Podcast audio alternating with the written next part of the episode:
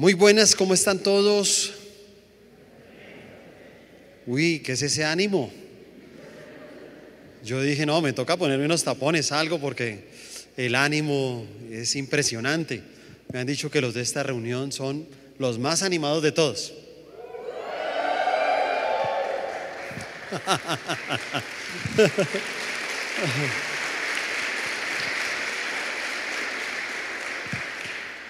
Bueno, muy bien, vamos a orar.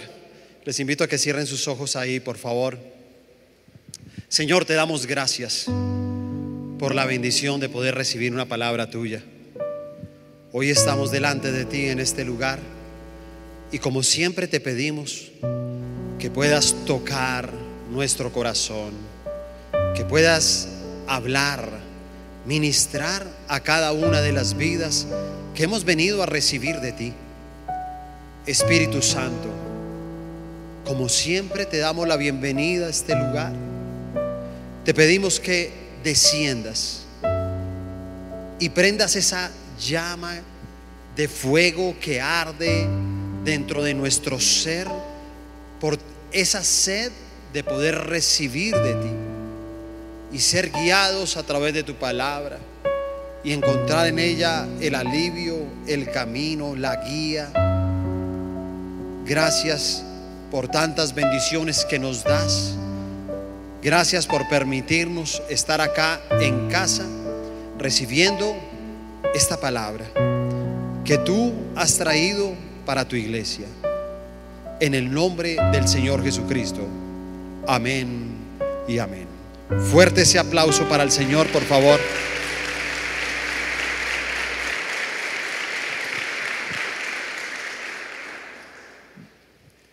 En, esta, en este día vamos a, a compartir una palabra que le he puesto como título, el mensaje de las siete iglesias. Le invito por favor a que abra su Biblia, todos los que trajeron su Biblia, vamos a estar ahí leyendo varios pasajes, así que saque su Biblia en el libro de Apocalipsis capítulo 1 Y vamos a leer el versículo 1 y 2. Dice, la revelación de Jesucristo que Dios le dio para manifestar a sus siervos las cosas que deben de suceder pronto. Y la declaró enviándola por medio de su ángel a su siervo Juan, que ha dado testimonio de la palabra de Dios y del testimonio de Jesucristo y de todas las cosas que ha visto. Amén. El libro de, Apocalipsis es un libro que algunas personas quieren evitar en algún momento, ¿sabe? Van como leyendo la Biblia en orden, en orden. Cuando llegan a Apocalipsis dice, no, yo como que ya, ya acabé, yo dejo así, porque es que uno casi no entiende, es mejor seguir adelante. Otra vez vuelvo a empezar en Génesis. Y, lo tratan de evitar porque, eh, no sé, hay, hay diferentes interpretaciones que podemos tener del libro de Apocalipsis. Y algunas de ellas a veces se ha, dado como un mensaje incorrecto. Y entonces eh, se ve el libro de Apocalipsis como algo condenatorio, ¿sí? Entonces todo el mundo, uy, no, ya es la destrucción, el fin del mundo, no sé qué, tal, sí, el juicio. Entonces, no, no, no podemos tal vez eh, poder verlo de la manera correcta. Y, y por eso el primer versículo dice, la revelación de Jesucristo el libro de Apocalipsis es una, una revelación. Una revelación e, es, algo que Dios quiere mostrarnos y que realmente mm, para mí el libro de Apocalipsis es, es más como un manual, una guía que nos ayuda precisamente como a prevenir cosas que pueden llegar a suceder después, como lo dice ahí, porque dice la revelación de Jesucristo que Dios le dio para manifestar a sus siervos las cosas que deben suceder pronto. Eh, mirándolo de otra manera, puede ser como, como cuando se hace el curso de conducción. ¿Cuántos manejan carro acá? Levanten la mano los que manejan carro. ¿Cuántos han hecho el curso de conducción? Mm. Tengan cuidado a la salida.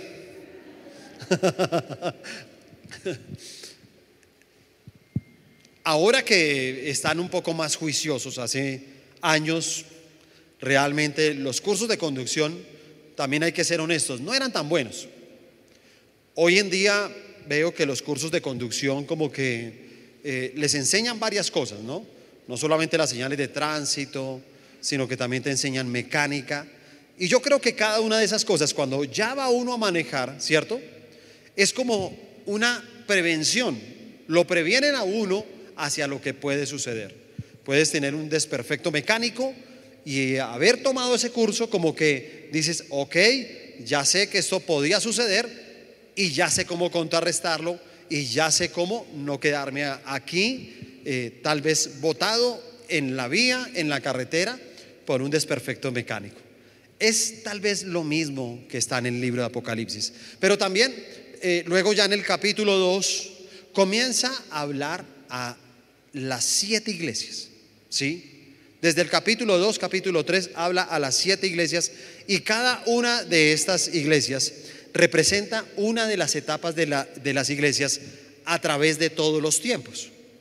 Realmente eh, este sería un tema bastante extenso. Yo tengo recuerdos hace, la verdad, unos muy buenos años, que nos tomó casi como unos cinco, seis domingos que estuve predicando de las siete iglesias, una por una. Y entonces eh, en toda su parte también histórica, porque cada una de estas iglesias está ubicado en un momento histórico. Y, también veíamos toda la parte también de las promesas, cuáles son las promesas que Dios tiene para cada una de las iglesias. Y bueno, en, sí, de cada iglesia, wow, se puede hacer un estudio grandísimo. Pero realmente eh, el Espíritu Santo me ha guiado a traer una, una enseñanza muy práctica que nos puede servir a cada uno de nosotros, porque cada una de esas iglesias representa un aspecto de la vida del creyente. La idea es que en cada una de esas iglesias usted y yo nos vamos a poder ver identificados. Y con algunas de ellas vamos a tener que, como Dios lo pide, o más bien como el Señor Jesús lo enseña a su discípulo Juan en esa revelación, en cada una de ellas de pronto vamos a tener que corregir algunas cosas y ojalá convertirnos en la iglesia que tanto ama y que tanto se nombra ahí como esa iglesia fiel. Vamos a ver cada una de ellas. La primera iglesia es la iglesia de Éfeso. Yo le he puesto como un título a esa iglesia, la iglesia del rescate. Apocalipsis capítulo 2, vamos a leer del versículo 2 en adelante. Dice, yo conozco tus obras y tu arduo trabajo y paciencia, y que no puedes soportar a los malos y has aprobado a los que dicen ser apóstoles y no lo son, y los has hallado mentirosos, y has sufrido y has tenido paciencia y has trabajado arduamente por amor de mi nombre y no has desmayado. Y mira lo que dice el versículo 4. Pero tengo contra ti que has dejado tu primer amor. Recuerda, por tanto, de dónde has caído y arrepiéntete y haz las primeras obras. La iglesia de, de Éfeso representa a ese tipo de personas que, trabajan, que se esfuerzan, que no se dan por vencidos, que están ahí en la iglesia, que no se dejan engañar tal vez por todas las cosas que el mundo les ofrece. Pero hay algo que el Señor Jesucristo tiene en contra de esta iglesia y dice, tengo algo en contra de ti, que has dejado tu primer amor. El primer amor uno, uno lo tiene en muchas situaciones de la vida, en muchas. Eh, el primer amor lo puede encontrar, por ejemplo, una, una persona cuando de pronto le da apertura a su negocio. Alguien puede tener un negocio, dice, ok, voy a tener un local comercial. Y uno nunca se olvidará del día que uno abrió ese negocio.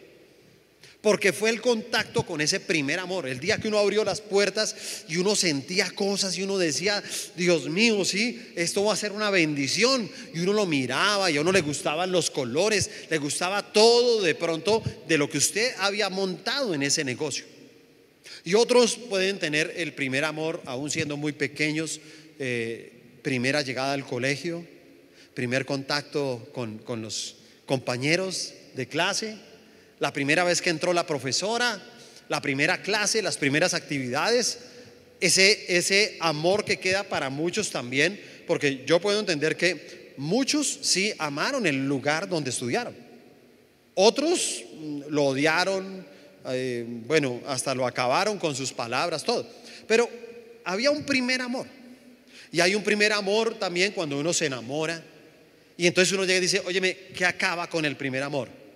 Y para eso hay una respuesta, la rutina. La rutina acaba con el primer amor.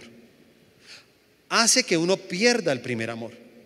Si uno lo ve a título de pareja, date cuenta, eh, eh, tal vez todos los que somos casados, y uno llega y dice, óyeme, ese primer amor, ¿cierto? Eso que uno sentía, eso que todo, y uno llega y dice, ¿qué es lo que va perdiendo? ¿Por qué las parejas se vuelven frías? Hemos aconsejado muchas veces a los matrimonios que uno debe pasar un día a la semana con su esposa, sin hijos, sin nadie, solamente para compartir, para evaluar cómo están, qué cosas han gustado, qué cosas han disgustado, para hablar de, de pronto de cómo están financieramente, cómo están los hijos, cómo está la relación con la familia, ¿sí? Cómo pueden estar cosas de verdad que inclusive en algún momento usted las puede ver como terribles. Entonces dice, bueno, ¿cómo está la relación con mi suegra? Entonces eh, no es un tema fácil, pero toca hablarlo. toca hablarlo, ¿sí? Y entonces uno dice, óyeme, tan bonita que era esa pareja, ¿no? Uno tiene recuerdos de parejas bonitas que se tomaban de la mano, que se abrazaban, que los veía uno todo y se miraban todo. Y entonces va pasando el tiempo y uno a veces le pregunta a las parejas, óyeme, ¿ustedes sí salen una vez a la semana? pero ¿con qué tiempo? ¿No es que no hay tiempo? Yo te digo, ¿seguro que no hay tiempo? ¿Tú estás seguro que no tienes tiempo? Yo no creo en eso. Y por lo general, esa rutina, claro, date cuenta, va a acabar. Entonces, puede ser un buen hombre, puede ser una buena mujer, esforzados, trabajadores, si se da cuenta, no permiten tener una infidelidad. Nada, nada. Pero ¿qué ve uno en ese hogar? Perdieron el primer amor. O sea, ellos se entienden, viven juntos, pero no se siente ese primer amor. Se perdió ese primer amor. Y lo perciben ellos, lo perciben los hijos, los percibe la familia, lo perciben los amigos. Y así mismo nos pasa a veces nosotros en la iglesia, ¿cierto? Se pierde el primer amor. ¿Qué pasó con el primer amor? ¿Qué pasó con ese momento del encuentro cuando lloramos, cuando simplemente sentimos como Dios nos abrazaba, nos perdonaba, nos consolaba, cuando nos quitó la amargura y el rencor y llenó los vacíos de nuestro corazón. Y era tanta la emoción que sentíamos, ¿cierto? Y abrazábamos y, logramos perdonar a las personas que nos hicieron daño, todo. Pero ha pasado el tiempo y pasan los años y a veces hay buenos cristianos, trabajadores, sirven en la obra, pueden servir en la iglesia, tienen una célula, pero han perdido el primer amor. Entonces el Señor le dice a esa iglesia, recuerda por, por tanto de dónde has caído y arrepiéntete y haz las primeras obras. Vuelve al original. Vuelve a hacer lo que hiciste en ese primer amor. No lo pierdas. Porque si sigues con una rutina, esa rutina te aleja del primer amor.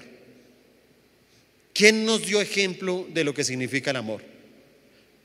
El famoso texto de la Biblia, Juan capítulo 3, versículo 16. ¿Qué dice ese versículo? Porque de tal manera amó Dios al mundo que ha dado a su Hijo unigénito para que todo aquel que en Él cree no se pierda, mas tenga vida eterna. Nos dio una muestra de amor.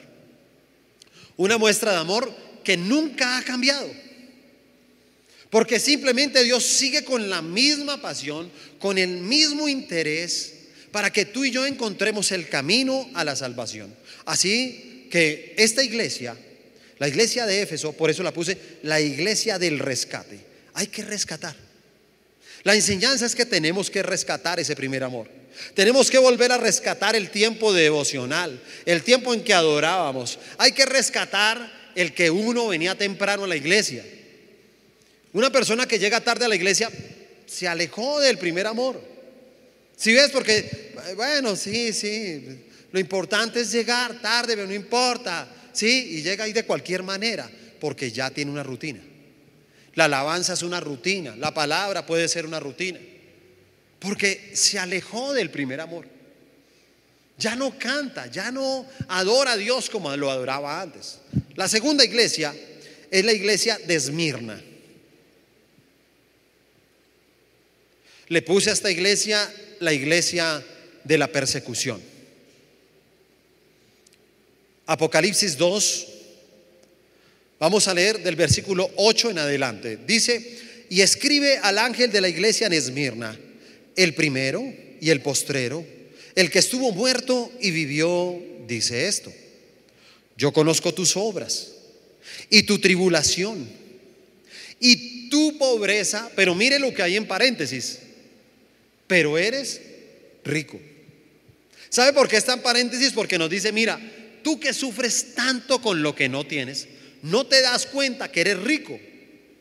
Tienes la vida, tienes la salud, eh, el ver es una riqueza, el escuchar es una riqueza, el palpar es una riqueza. Tenemos tantas cosas que a veces no aprovechamos, ¿cierto? Y que para otros, ¿sí? No se han limitado para eso a, veces hay gente, por ejemplo, que tiene todo su cuerpo completo y uno llega y dice, oye, ¿por qué no haces deporte? Y dice, no, es que yo no puedo.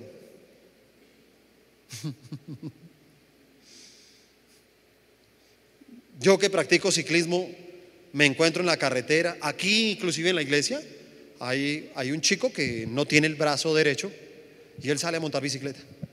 Y usted lo viera subiendo para el eso, dele, dele, dele. Y el resto de los que están completos mirando cómo lo alcanzan.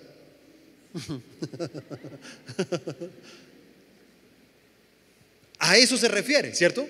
Y dice así, pero tú eres rico. Y la blasfemia de los que dicen ser judíos y no lo son, sino sinagoga de Satanás. Versículo 10, mira lo que dice, no temas en nada lo que vas a padecer. Y aquí el diablo echará a algunos de vosotros en la cárcel para que seáis probados. Y tendréis tribulación por diez días. Sé fiel hasta la muerte y yo te daré la corona de la vida. Esta, eh, esta iglesia, que es la iglesia de la persecución, su significado en el griego de Esmirna es mirra. Y la, y la mirra ¿sí? significa a su vez amargura y olor fragante. ¿Escuchó ese significado de la, mirra? Amargura y olor fragante. ¿Encuentra algún sentido común entre esos dos? No mucho, ¿cierto? Uno dice, óyeme, ¿qué tiene que ver la amargura con el olor fragante? Pero realmente la mirra es así. Esta planta, ¿sí? que es una hierba, es cuando usted la, la prepara, digamos, tipo aromática, que usted la ponga con agua y la ponga a hervir y usted la prueba, es amarga. Es amarga la mirra. Pero entonces simplemente, si usted toma la misma mirra y la exprime, la exprime, comienza a salir de ella precisamente un líquido que sirve como ungüento y sirve como un aceite. Y sabe, su olor es un olor fragante. Es increíble que con la mirra cuando tú la exprimes, sale lo mejor de ella.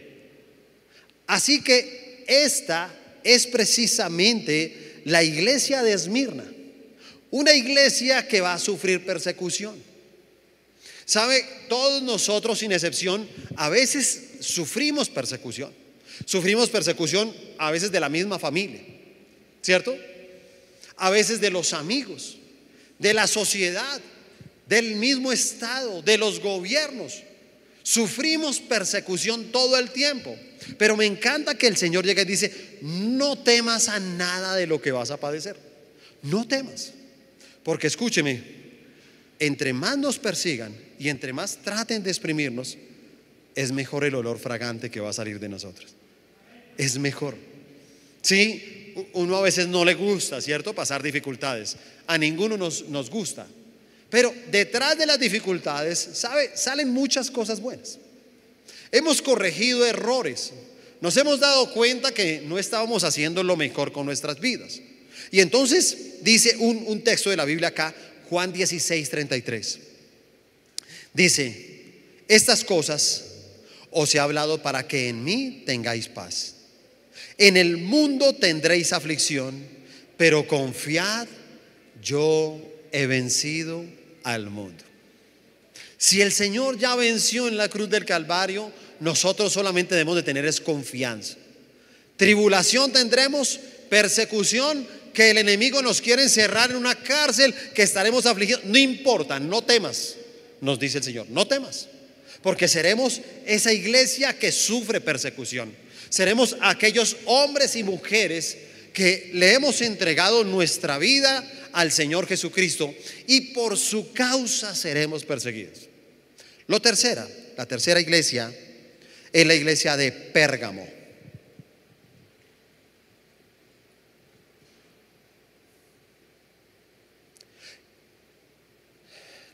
Le he puesto como título a esta iglesia la iglesia de la mezcla. Ahí en el libro de Apocalipsis 2, del versículo 12 en adelante, dice lo siguiente. Y escribe al ángel de la iglesia en Pérgamo. El que tiene la espada aguda de dos filos dice esto. Yo conozco tus obras y dónde moras, dónde está el trono de Satanás, pero retienes mi nombre y no has negado mi fe, ni aun en los días en que Antipas, mi testigo fiel, fue muerto entre vosotros, donde mora Satanás. Versículo 14. Pero tengo unas pocas cosas contra ti. Que tienes ahí a los que retienen la doctrina de Balaán, que enseñaba a Balac a poner tropiezo ante los hijos de Israel, a comer de cosas sacrificadas a los ídolos y a cometer fornicación. La iglesia de Pérgamo es esa iglesia que se había mezclado con el mundo, siguiendo la doctrina de Balán. O sea, la doctrina de Balán era esa que aceptaba y decía, ok, vamos a adorar a Dios, pero vamos a adorar también a otros dioses. Y, y si viéramos como la parte histórica, histórica de esta iglesia, la podríamos ubicar en el momento en que Roma se mezcla con la iglesia. Y entonces hay un trato entre los gobernantes de Roma que tenían sus ídolos y es cuando esos ídolos son introducidos en las iglesias. Y entonces comienza a, a tener esa, esa mezcla entre los dioses del mundo y entre Dios. Y hacen una mezcla. Y entonces la iglesia de esa época se deja seducir por el poder que le estaba dando precisamente el gobierno de Roma y le decía, si cada uno cede, usted ceda un poco, nosotros también, pero van a tener una ventaja, ustedes van a tener poder. Y entonces la iglesia vende sus principios y comienza a hacer una mezcla. ¿Sabe?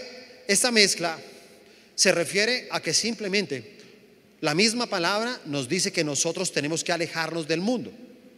La misma palabra nos enseña que nosotros solamente debemos de buscar la aprobación de Dios. La misma palabra nos dice que la luz y las tinieblas no pueden andar juntas. Pero la misma palabra también nos enseña que no podemos servirle a dos señores. O sea, no puede haber una mezcla. Y entonces, este es el tipo de cristiano, este es el tipo de persona entonces le sirve a Dios, conoce a Dios, puede hasta predicar de Dios, pero si en algún momento tiene que hacer algo del mundo, no tiene ningún problema. Esta persona resulta emborrachándose, esta persona resulta mintiendo, esta persona resulta por allá en un negocio de sobornos, esta persona si le van a poner un parte por el toque de queda, le pasa 50 mil pesos al policía. ¿Sí? No, no tiene ningún problema. ¿Sí se da cuenta? Es una mezcla. Hace una mezcla. Es el que se pasa el semáforo en rojo.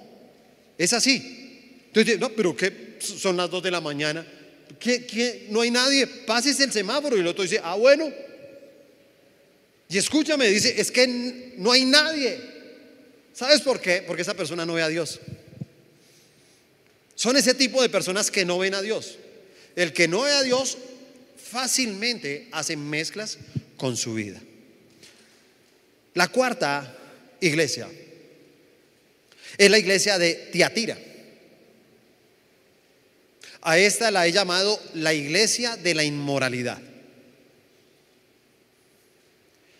El versículo 18 de este capítulo 2 del libro de Apocalipsis nos dice, y escribe al ángel de la iglesia Antiatira. El Hijo de Dios, el que tiene ojos como llama de fuego y pies semejantes al bronce bruñido, dice esto. Yo conozco tus obras y amor y fe y servicio y tu paciencia y que tus obras postreras son más que las primeras. Y mira lo que nos dice el versículo 20, pero tengo unas pocas cosas contra ti que toleras a esa mujer Jezabel, que se dice profetiza, enseñe y seduzca a mis siervos a fornicar y a comer cosas sacrificadas a los ídolos. Y le he dado tiempo para que se arrepienta, pero no quiere arrepentirse de la fornicación.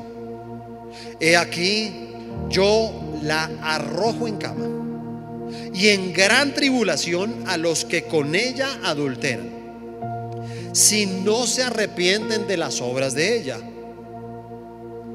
Y a sus hijos heriré de muerte. De las siete iglesias, aquí hay una confrontación tal vez la más fuerte de todas. Y quiere decir que definitivamente a Dios no, no le gusta el tema de la inmoralidad. El tema de la inmoralidad es lo que está causando tanto daño en los seres humanos hoy en día. Y es ese espíritu de Jezabel. Jezabel era una mujer que tenía ese espíritu de seducción. Y con gran facilidad, entonces tenía ese espíritu de seducción con los hombres. Y los hombres fácilmente caían con ella. Y acá nos dice, mira, arrepiéntete. Arrepiéntete de lo que has permitido con ella. Porque hay un decreto fuerte, ¿no? Y dice, si no, la llevaré a la cama. ¿Sabes qué es eso? Enfermedad. Y, lo peor es que a, mí me impacta, me impacta, ¿cómo, cómo dice ahí ese versículo 23. Dice, y a sus hijos heriré de muerte. Las generaciones. Las generaciones como son impactadas. Por un pecado de inmoralidad. Y por eso nosotros tenemos que mirar muy bien, con tristeza, ¿sabe? Con tristeza he tenido que ver a través de estos años hay hombres y mujeres con el espíritu de Jezabel, ¿no? Porque es un espíritu. Está representado en una mujer, pero también el espíritu de Jezabel está en hombres. Y he tenido que ver hombres que llegan a la iglesia con un espíritu de Jezabel para seducir a las mujeres. Y he visto mujeres que llegan a la iglesia con un espíritu de Jezabel para seducir a los hombres. Y también tristemente he tenido que ver con mis ojos como muchos de ellos han sido arrebatados de la iglesia. Y hoy en día están asumiendo consecuencias como las que dice esta palabra.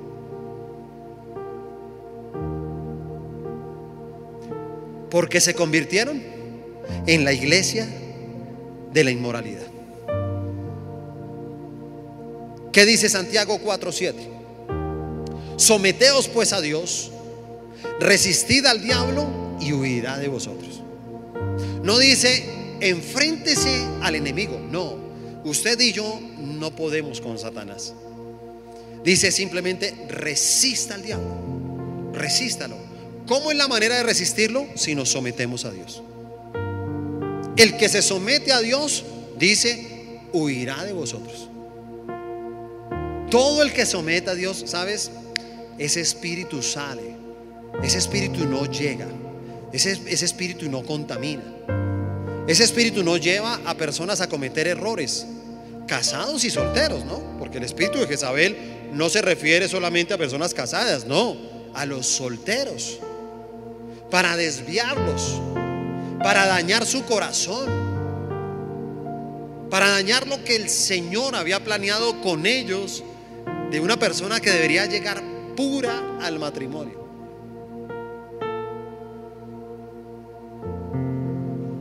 Y que eso le evitaría problemas hacia el futuro, todos los que usted quiere.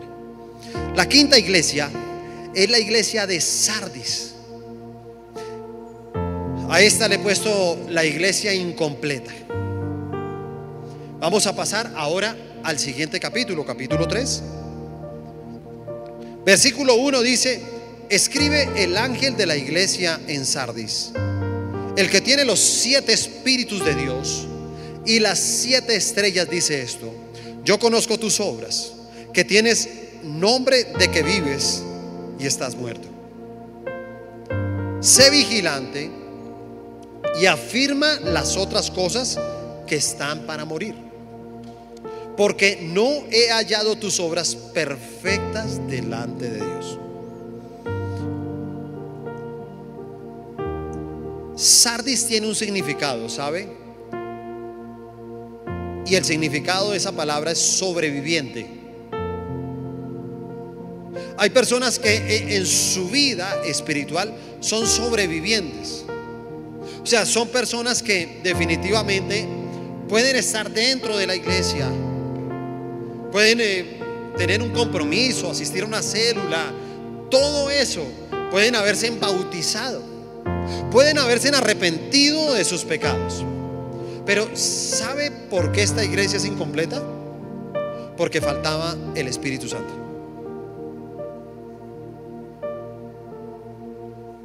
Espero no equivocarme y por favor, cuando eso me suceda, acuérdeme. Pero los que llevan tiempo y años acá, ustedes se dan cuenta que cuando yo empiezo a predicar, yo siempre oro. Pero mi oración es que el Espíritu Santo tome el control de la iglesia. Es que el Espíritu Santo tome el control de mi boca. Porque si no, me convertiría en un conferencista. ¿Ha escuchado conferencistas buenos? Yo también. Hoy en día hay unos buenísimos. Y la gente queda impactada, paga hasta dinero por ir a verlos.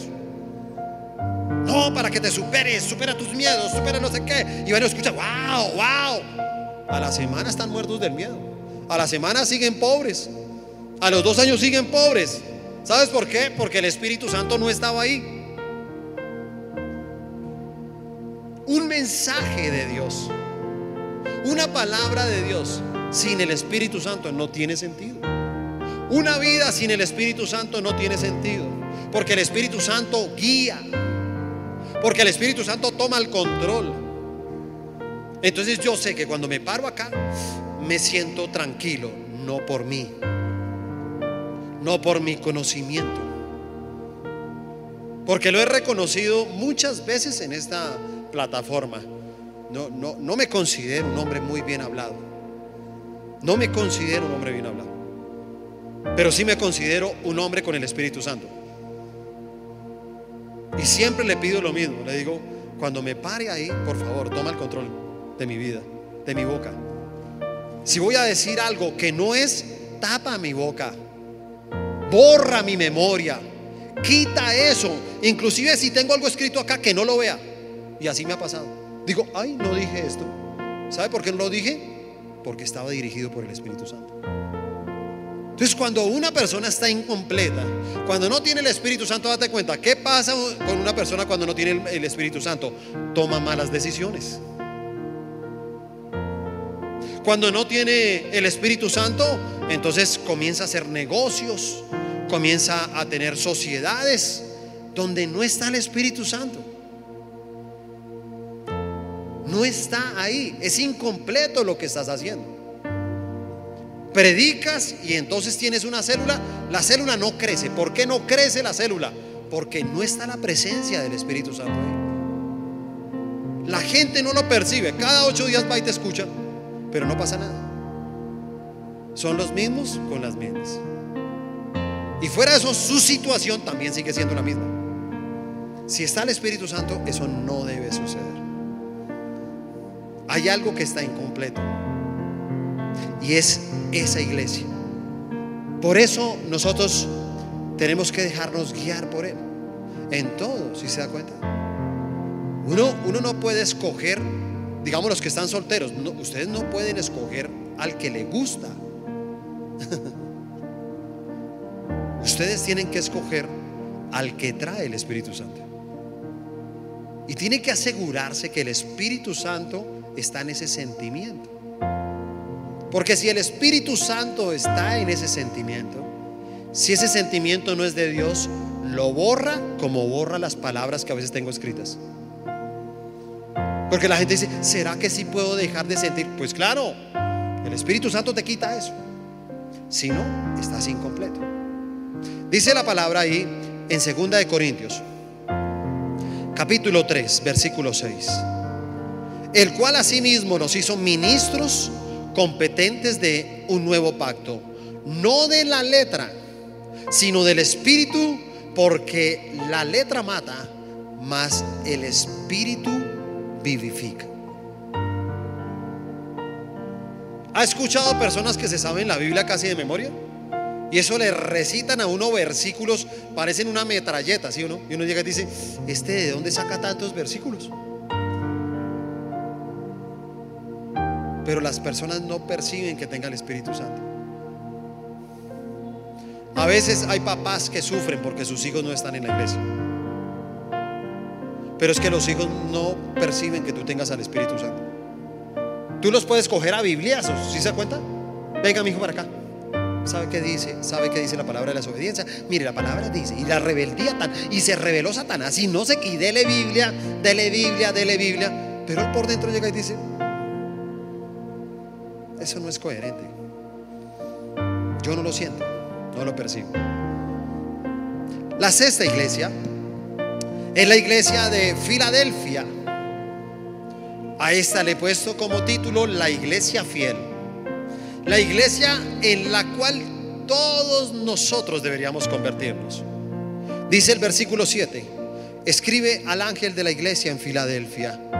Esto dice el santo, el verdadero el que tiene la llave de David, el que abre y ninguno cierra, y cierra y ninguno abre.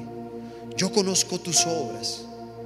He aquí, he puesto delante de ti una puerta abierta, la cual nadie puede cerrar, porque aunque tengas poca fuerza, has guardado mi palabra y no has, no has negado mi nombre. He aquí, yo entrego de la sinagoga de Satanás a los que dicen ser judíos y no lo son, sino que mienten. He aquí yo haré que vengan y se postren a tus pies y reconozcan que yo te he amado. Por cuanto has guardado la palabra de mi paciencia, yo también te guardaré de la hora de la prueba que ha de venir sobre el mundo entero para probar a los que moran sobre la tierra. He aquí, yo vengo pronto. Retén lo que tienes para que ninguno tome tu corona. Esta iglesia representa a aquel cristiano que es fiel, ese que persevera, ese que no se cansa, ese que no lo mueve la adversidad, ese que todo el tiempo hace un sacrificio para mantenerse en una vida de santidad.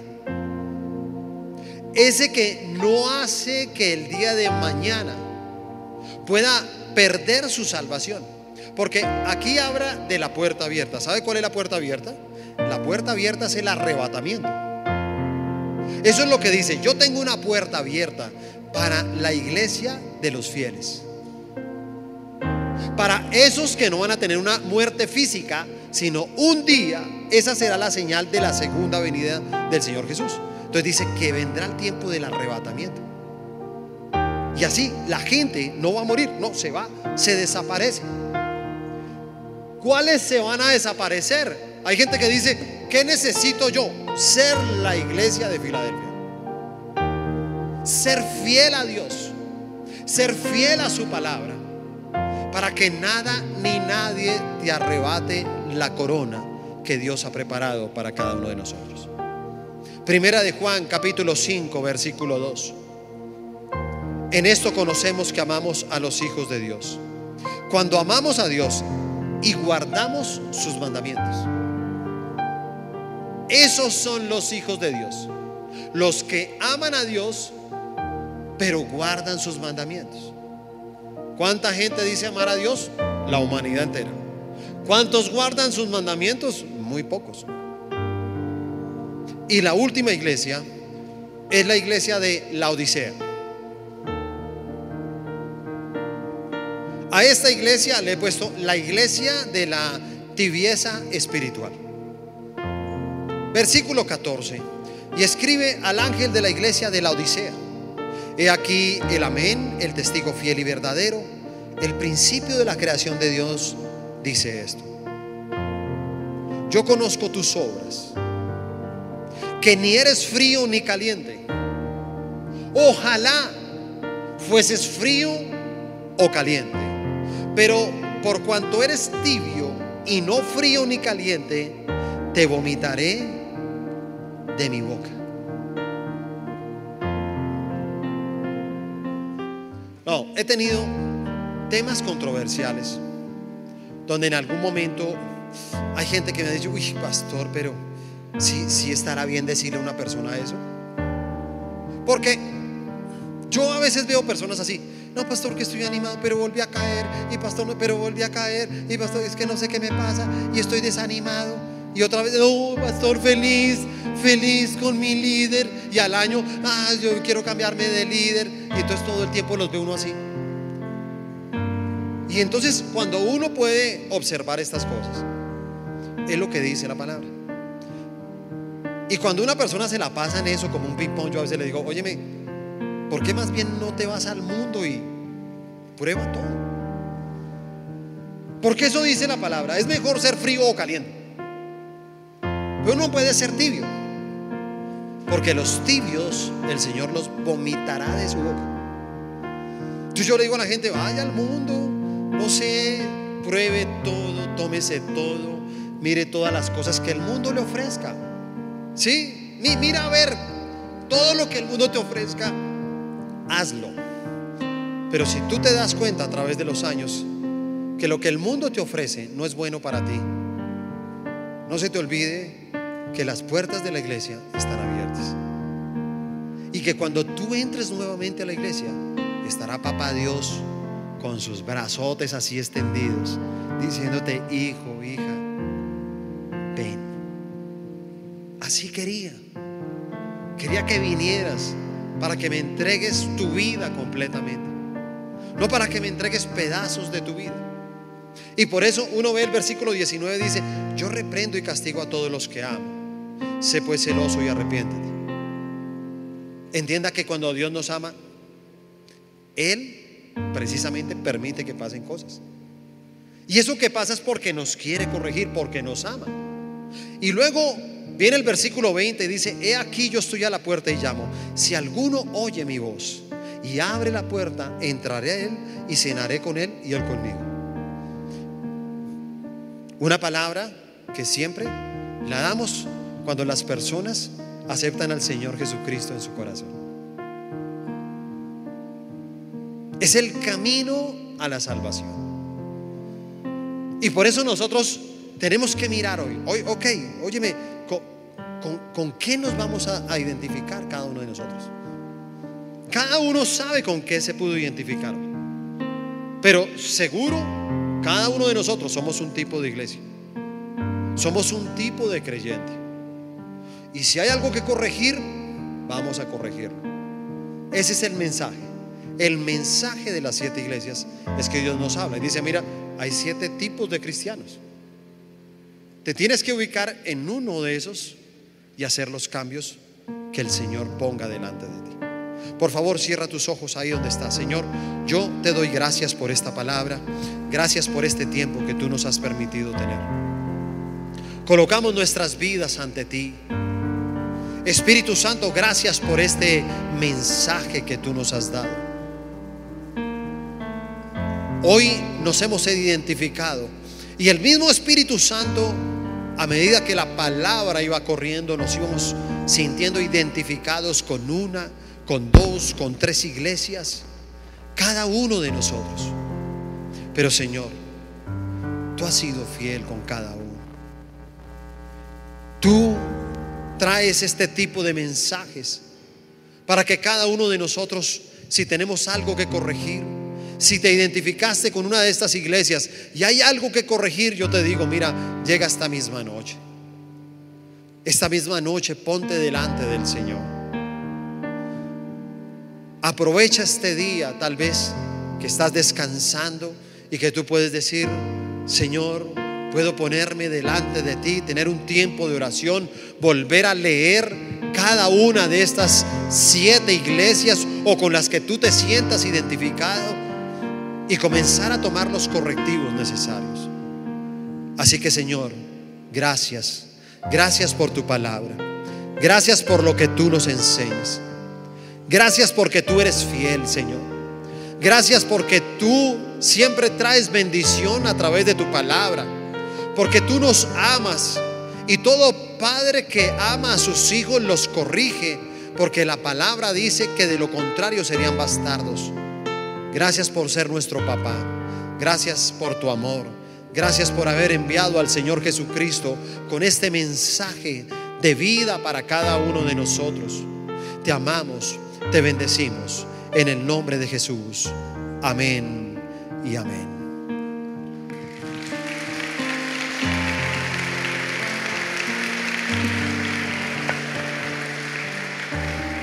Bueno, muchas gracias. Eh, y les invitamos, por favor, a que puedan ver este video que nos indica la manera correcta en que tenemos que salir del auditorio. Por favor, quédese en su sitio hasta que veamos el video y luego los servidores nos van a indicar la forma de desocupar el auditorio. Dios les bendiga, Dios los guarde.